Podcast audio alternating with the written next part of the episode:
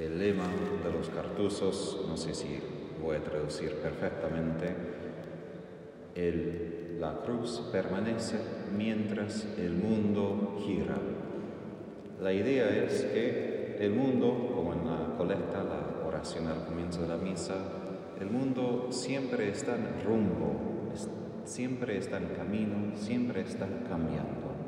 Pero la cruz de Jesús se queda. Es decir, esto es lo que es el ancla para nuestros corazones, es lo que da estabilidad. No tanto el lado del sufrimiento, sino el lado del amor de Dios que se revela ahí. Y San Bruno los cartuzos, a quienes recordamos hoy, viven una vida de silencio total, no simplemente para apartarse del mundo, sino para entrar más y más profundamente en ese misterio, de ponerse sobre ese fundamento que no mueve. Yo quizás personalmente estoy un poco atraído a los cartuzos, no creo que yo podría sobrevivir mucho tiempo en un monasterio cartuso, pero me atrae porque he experimentado cuántas veces en esta vida fallan los fundamentos. Fallan tantas cosas que habíamos pensado que no va a vacilar, no va a cambiar.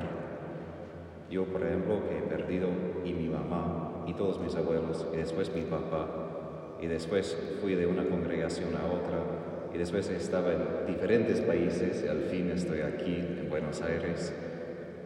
Hay mucha inestabilidad y eso me hizo, me hizo preguntar ¿dónde puedo encontrar una estabilidad que no depende de personas, no depende del lugar, no depende del tiempo? Y siempre como católico, donde quiera que yo esté, entro a una capilla, a una iglesia, y ahí está Jesús. El tabernáculo casi siempre con el crucifijo, que es como el hogar para nosotros.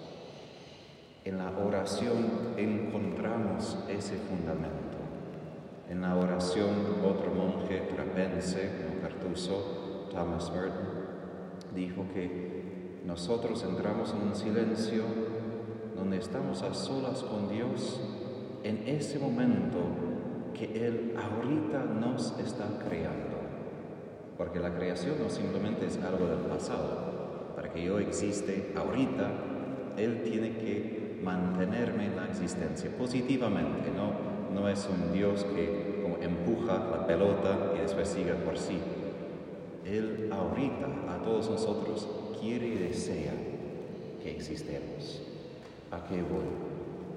Que la oración es ponerse frente de Dios y reconocer que Él es el único absoluto, el único que tiene un fundamento que jamás vacila.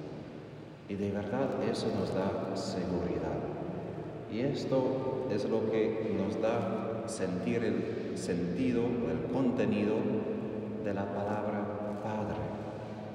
Porque lo sabemos de los niños que ellos necesitan este fundamento de los padres, de la, de la madre, del padre, para que puedan crecer. Y esta necesidad no cambia con la edad, simplemente cambia el modo que buscamos esa seguridad pero todos nosotros necesitamos esta oración.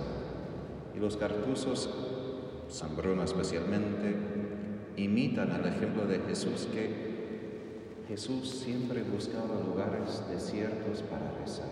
Él quien estaba muy ocupado hasta no tener tiempo para comer porque la gente y aun cuando él se apartó, lo buscaba de vuelta él dejó de comer, pero jamás dejó de rezar. Él dejó de hacer otras necesidades de la vida, pero jamás dejó de buscar un lugar para estar con su Padre.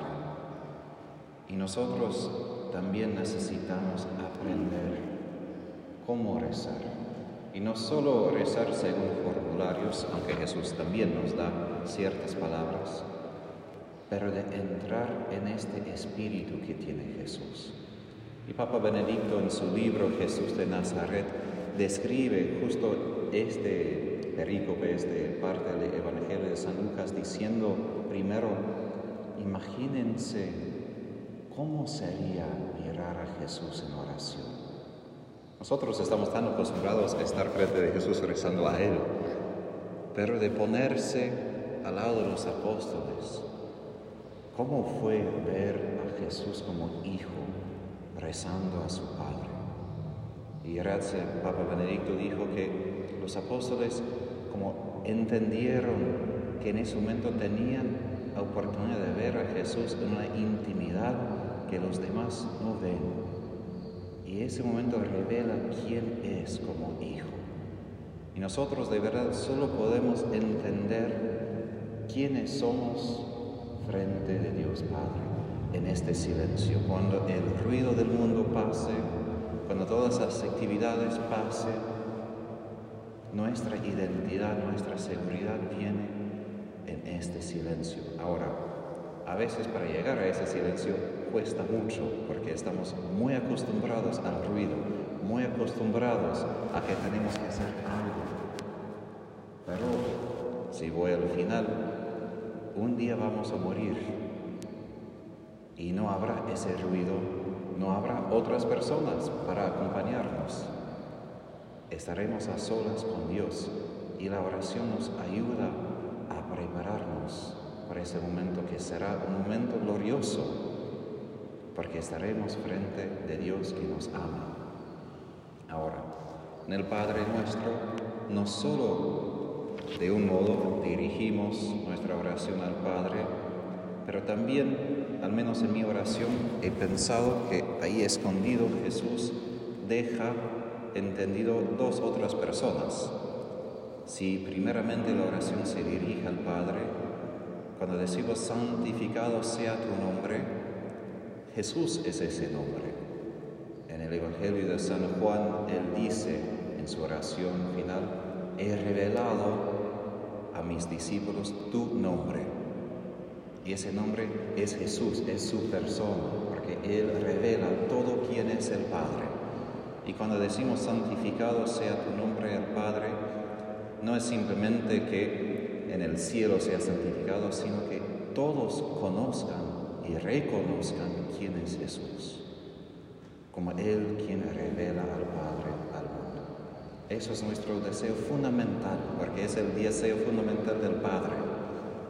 Y después, que venga tu reino, el santo San Gregorio de Nisa, un obispo, creo de hoy sería Turquía, él tenía en el griego otro manuscrito, y eso fue solo 300 años después de Jesús. Y en vez de reino, la palabra era Espíritu Santo. Y él introdujo toda una teología diciendo que cuando pedimos que venga el reino de Dios, estamos pidiendo que venga el Espíritu Santo sobre nosotros, sobre el mundo. Entonces tenemos el Padre, el Hijo y el Espíritu Santo ya ahí como escondido en esta oración. Y cuando pedimos que venga este reino, sí, al fin del mundo, cuando Jesús mismo vuelve, pero pedimos que este nombre sea reconocido, santificado, donde en los corazones porque estos corazones necesitan este reino de Dios, su Espíritu Santo ahí, porque es el Espíritu quien da a conocer Jesús.